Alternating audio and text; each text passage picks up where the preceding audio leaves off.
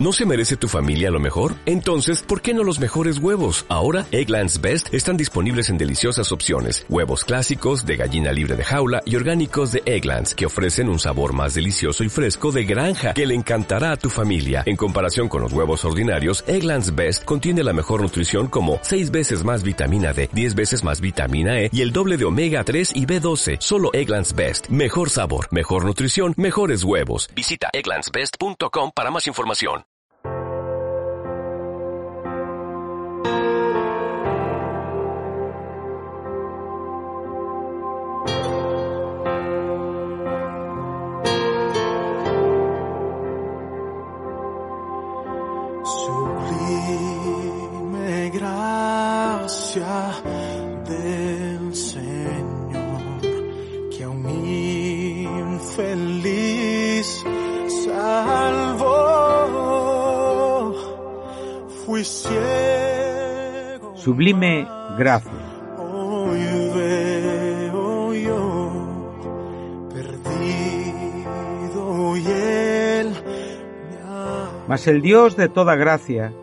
que nos llamó a su gloria eterna en Jesucristo, después que hayáis padecido un poco de tiempo, Él mismo os perfeccione, afirme, fortalezca y establezca.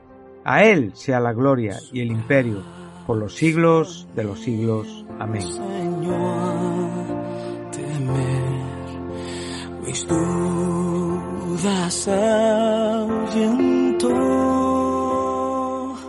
Sublime Gracia es un programa desde el cual compartimos con ustedes breves reflexiones fundamentadas en la palabra de Dios. Es un deseo y necesidad de nuestro corazón de conocer más profundamente y compartir con otros a este, nuestro Dios de toda gracia, que nos llamó a su gloria eterna en Jesucristo.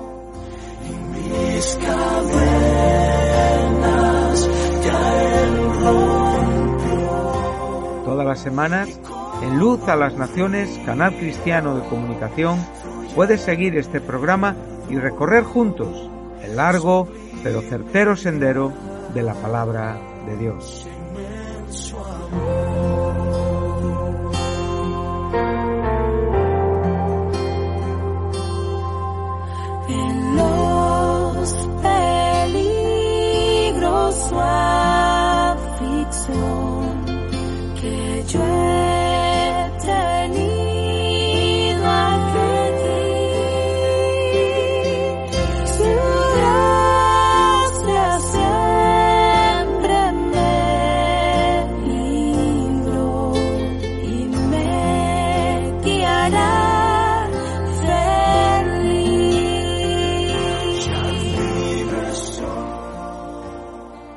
Es un placer para mí saludar de nuevo a los oyentes de Radio Luz a las Naciones en nuestra programación semanal de reflexión bíblica eh, titulada Gracia Sublime. Programa desde el cual compartimos con todos ustedes breves estudios eh, fundamentados y basados en la palabra de Dios eh, que tienen como objeto pues edificar como finalidad pues dar sustento espiritual a nuestras almas. Gracias Sublime es un programa que dura aproximadamente 20-25 minutos y su contenido es reflexivo, siempre basándonos y fundamentándonos en un tema eh, que consideramos eh, de importancia bíblica. A lo largo de nuestros últimos programas estamos eh, estudiando y a la vez, como digo, teniendo reflexiones sobre el Espíritu Santo, la tercera persona de la trina deidad de Dios, en todo lo que Él es y representa a lo largo de la Escritura. Lo hemos hecho a través de breves programas que en sí mismos pues van cubriendo diferentes etapas en la revelación progresiva de Dios y hemos ya eh, venido a lo largo del Antiguo Testamento donde hemos podido ver que esa gran revelación de Dios eh, veto testamentaria es Dios mismo, Elohim, Jehová. Y por supuesto la gran revelación en el Nuevo Testamento es la trina deidad de Dios, o sea, ese Dios único, indivisible, inmutable, revelado en tres personas, Padre, Hijo y Espíritu Santo. Hemos podido ver que el Espíritu Santo no es una novedad de la época de la Iglesia, ni, ni por supuesto de las páginas en las que se empezaron a escribir el canon eh, neotestamentario. El Espíritu Santo es Dios mismo, posee todos los atributos de Dios, es divino en toda su naturaleza, merece la misma gloria y honra que el Padre, y por supuesto es creador, lo hemos podido comprobar en, los primeros compases de Génesis, hemos podido verle eh, a través de su propia contienda con, la maldad de los hombres del capítulo 6 eh, de Génesis, lo hemos visto capacitando a santos en el Antiguo Testamento, lo hemos visto en el tabernáculo, eh, bien tipificado en ese aceite de la unción, lo hemos podido ver en, el propio testimonio de David, y por lo tanto, la Trinidad, aunque es una, una verdad que se revela con claridad en el Nuevo Testamento, la podemos incluso también ver en el Antiguo Testamento todavía, si cabe o es posible decir en una manera técnica, en un aspecto negativo. Por lo tanto, eh, en todo lo que ha sido este, este desarrollo hemos disfrutado muchísimo de, de, de, de conocer y de entender mejor la persona del Espíritu Santo. Hemos podido verle eh, en su personalidad, lo cual es un aspecto fundamental en cuanto al contraste que tiene con la idea que a veces siempre tenemos de poder. Eh, siempre le identificamos con el poder de Dios y es verdad que el Espíritu Santo manifiesta el poder de Dios. El Padre muchas veces a través del Espíritu Santo eh, obra y evidencia su omnipotencia y lo hemos visto con, con, la Iglesia, lo hemos visto con creyentes y lo vivimos hoy, por supuesto, eh, los que somos eh, cristianos. Pero también hemos visto que era importante entender su personalidad, o sea, Él es una persona, una persona que no dotada de un cuerpo físico, aunque maravillosamente pudimos ver esa paloma que corporalmente eh, Lucas, inspirado por Dios, nos relató y que eh, el Espíritu Santo descendió corporalmente y, señaló al propio Jesucristo como ese Hijo amado del Padre a quien teníamos que oír en ese precioso y glorioso bautismo en el Jordán. Estuvimos hace dos, tres programas en ese contexto, del capítulo 3 de Lucas, entre los versículos 21 y 22. Hemos podido avanzar, hemos podido verle en su participación vindicando la, divinidad del, Dios manifestado en carne, en el gran, glorioso indiscutible misterio de la piedad de, de Primera Timoteo capítulo 3 versículo 16, en el último programa le hemos visto, eh, como bien reconoce el, propio eh, Jesús en las palabras de, Mateo, capítulo 12, versículo 28, como Cristo eh, por el Espíritu Santo echaba fuera demonios. Esto es un asunto importante. O sea, Cristo en su ministerio dependió, fue ungido, fue dirigido, fue guiado eh, por el Espíritu Santo. Fue llevado al desierto, guiado a través del desierto, volvió del desierto, inició su ministerio y vemos que el Espíritu Santo tiene un aspecto con un gran protagonismo, al punto de que incluso donde llegaremos en el capítulo 9 de, Hebreos, versículo 14, dice que Cristo, por, por medio del Espíritu Eterno, se ofreció sin mancha a Dios.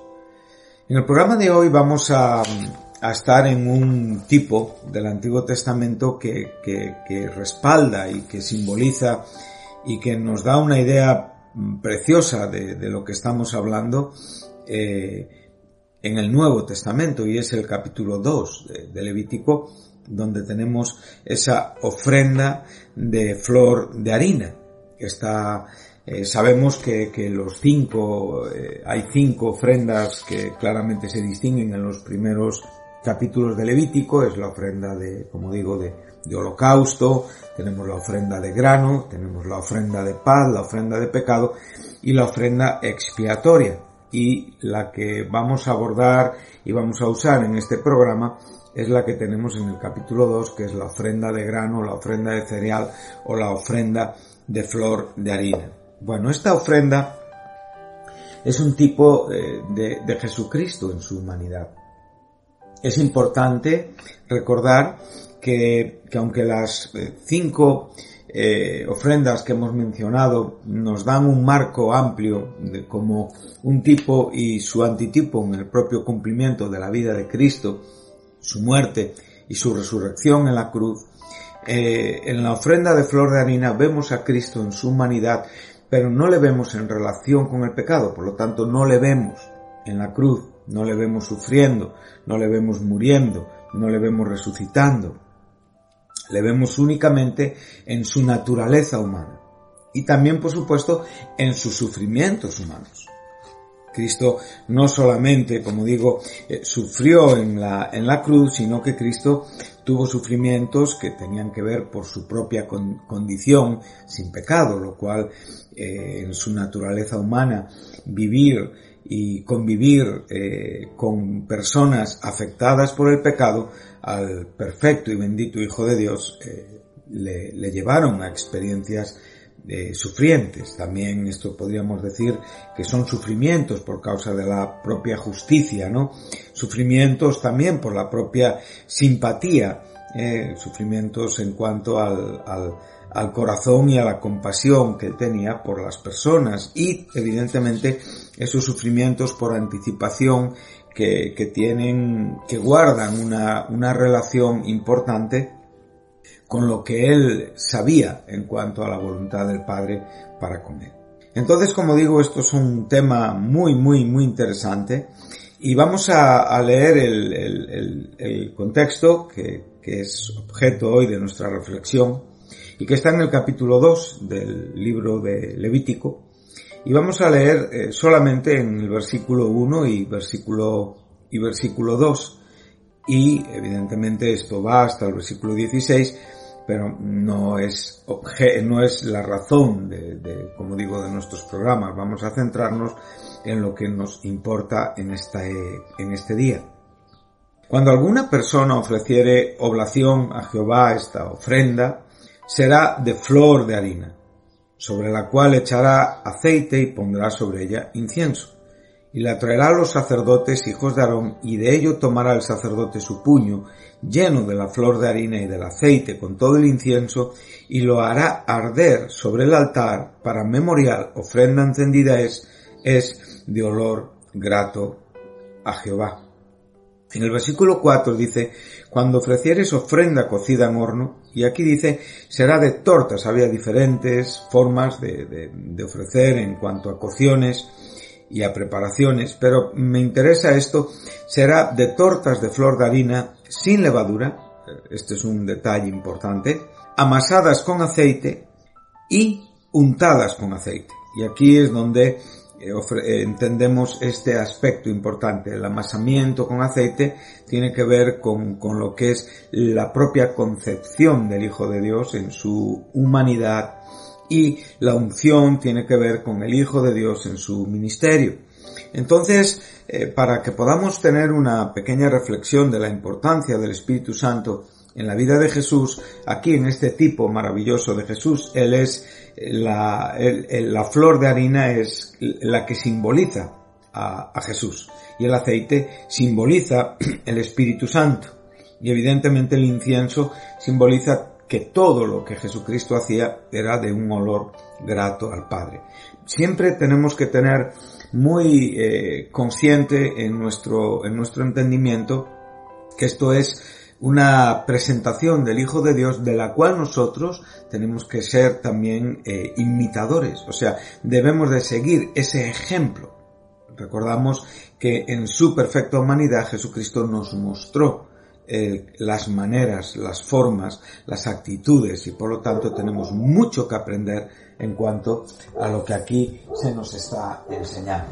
Es importante y es relevante el, el, asunto que estamos mostrando como, como un punto de partida que nos abre un escenario y nos abre una enseñanza muy amplia y muy fundamental en cuanto a la, actividad y al protagonismo del Espíritu Santo en la vida de nuestro Señor. Entonces la flor de harina que estamos aquí hablando puede considerarse como la base de la ofrenda, en esta ofrenda que estamos citando.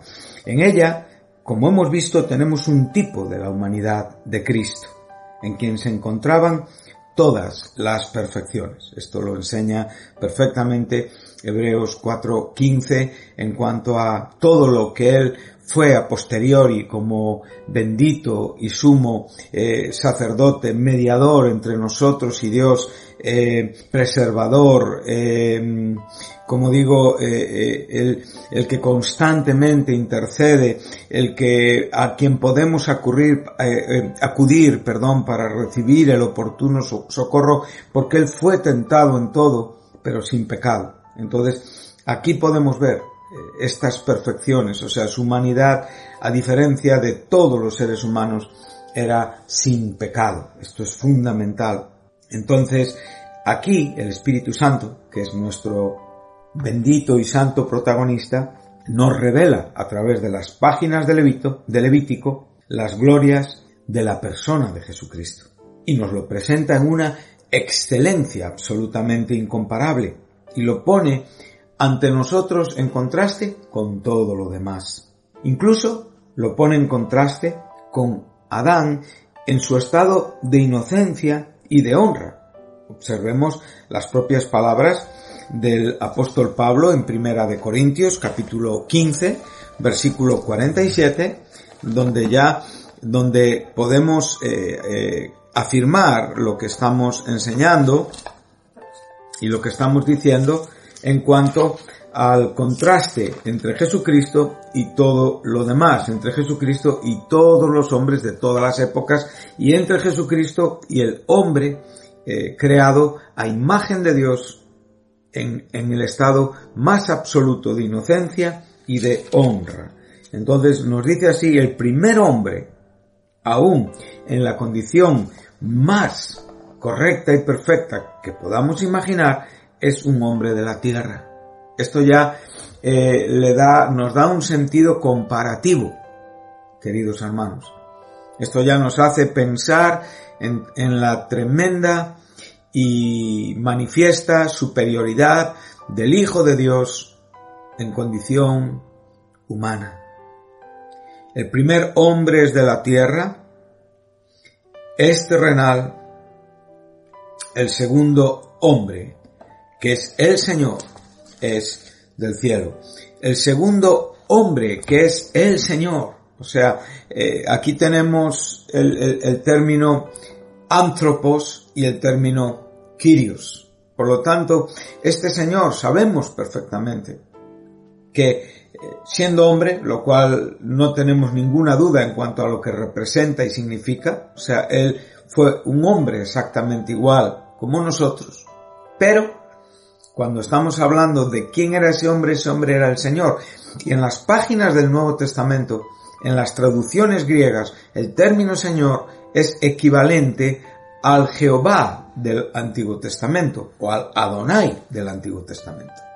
Entonces, ante esto tenemos que, tener, eh, como digo, eh, una reflexión profunda. Entonces, esta perfecta humanidad, sin pecado, eh, eh, esta, esta, perfecta eh, persona de la trina deidad de Dios en su fundamento natural es divina y porta en ella dos naturalezas que se unen hipostáticamente sobre la naturaleza divina.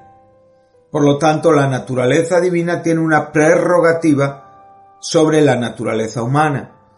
Pero son perfectas en la persona de Jesucristo. Son completas en la persona de Jesucristo. Son diferentes en la persona de Jesucristo. No se afectan una a la otra en la persona de Jesucristo. Él fue perfectamente hombre y fue perfectamente Dios. Y entonces aquí, en este momento, le estamos viendo en su desarrollo humano. Entonces esta ofrenda, en esta ofrenda vegetal, el aceite, que es donde queremos llegar, es un tipo del Espíritu Santo y lo vemos que es empleado de dos formas. Estas dos formas nos presentan al Espíritu Santo en un doble aspecto en relación con la propia encarnación y humanización de Jesucristo. La flor de harina el sacrificio, el tipo de lo que es Jesucristo en su humanidad, estaba amasada con aceite y a la vez se vertía aceite sobre ella. Tal era el tipo, como digo, tal es el antitipo. Sabemos perfectamente que el tipo es aquello que en el Antiguo Testamento no simboliza y el antitipo es aquello que en el Nuevo Testamento cumple lo que el tipo en el Antiguo Testamento simboliza. Entonces vemos al Señor Jesucristo primeramente concebido por el Espíritu Santo y después ungido con el Espíritu Santo. Entonces, como digo, aquí hay una exactitud clara, hay una, una simbología perfecta, hay una enseñanza que es maravillosa y como digo, es un solo y un mismo espíritu el que realmente está prescribiendo estos ingredientes y los refiere con precisión en el propio antitipo. Entonces, qué maravillosa es la obra del Espíritu Santo.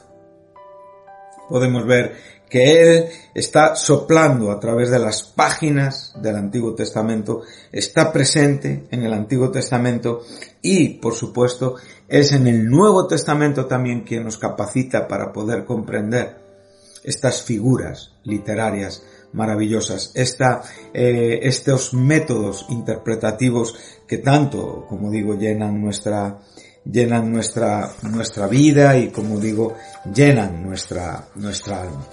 Pero vamos a, centrarnos y vamos a ir rematando nuestro programa principalmente en el asunto de, de echar aceite sobre, eh, sobre la flor de harina. Ya que, el, que el, amasamiento o la concepción ya lo hemos tratado en programas anteriores. Entonces hemos ya desarrollado, eh, aunque no hemos estado en Levítico, pero lo que significa esta flor de harina amasada con aceite, con aceite que representa, como digo, eh, una figura de lo que Cristo es en su concepción, ya lo hemos abordado. Y ahora vamos a entrar en esa flor de harina sobre la cual se echaba el aceite. Y aquí sí tenemos una figura de la unción de nuestro Señor Jesucristo por el Espíritu Santo. El cuerpo del Señor Jesús no solamente fue misteriosamente formado por el Espíritu Santo, sino que este vaso puro santo, este segundo Adán, este segundo hombre que es Señor y que es celestial, también fue ungido para el servicio por el mismo poder. Entonces, como digo, aquí es donde estaremos un poquito, un poquito más, pero este es el tiempo que hemos tenido en el programa de esta mañana. Y con esta reflexión yo les quiero dejar para que también se animen y, y lean el Antiguo Testamento porque está lleno de verdades gloriosas y de, y de sombras y de figuras y de tipos y de símbolos que prefiguran a nuestro Señor Jesús, que prefiguran, eh, por supuesto, el ministerio, la obra del Espíritu Santo, que nos enseñan tantas cosas y que las podemos comprobar en las páginas del Nuevo Testamento. Por lo tanto, eh, queridos oyentes, hasta aquí el programa de hoy. Espero que les haya bendecido, espero que, que, que, haya podido alimentarles en sus corazones y que podamos reflexionar sobre esta gran verdad. Nuestro Señor Jesucristo, el hombre que es Señor del cielo, ha sido ungido, ha sido capacitado por el Espíritu Santo. ¿Cuánto más? Nosotros necesitar, necesitamos de esta bendita unción, de esta bendita comprensión y de esta bendita guianza. Que el Espíritu Santo eh, ilumine nuestros corazones y que podamos vivir en una manera más íntegra, más, como digo, eh, comprometida eh, con Dios y que podamos ser herramientas, instrumentos, vasos de honra para la gloria de Dios. Que Dios les bendiga y hasta el próximo programa.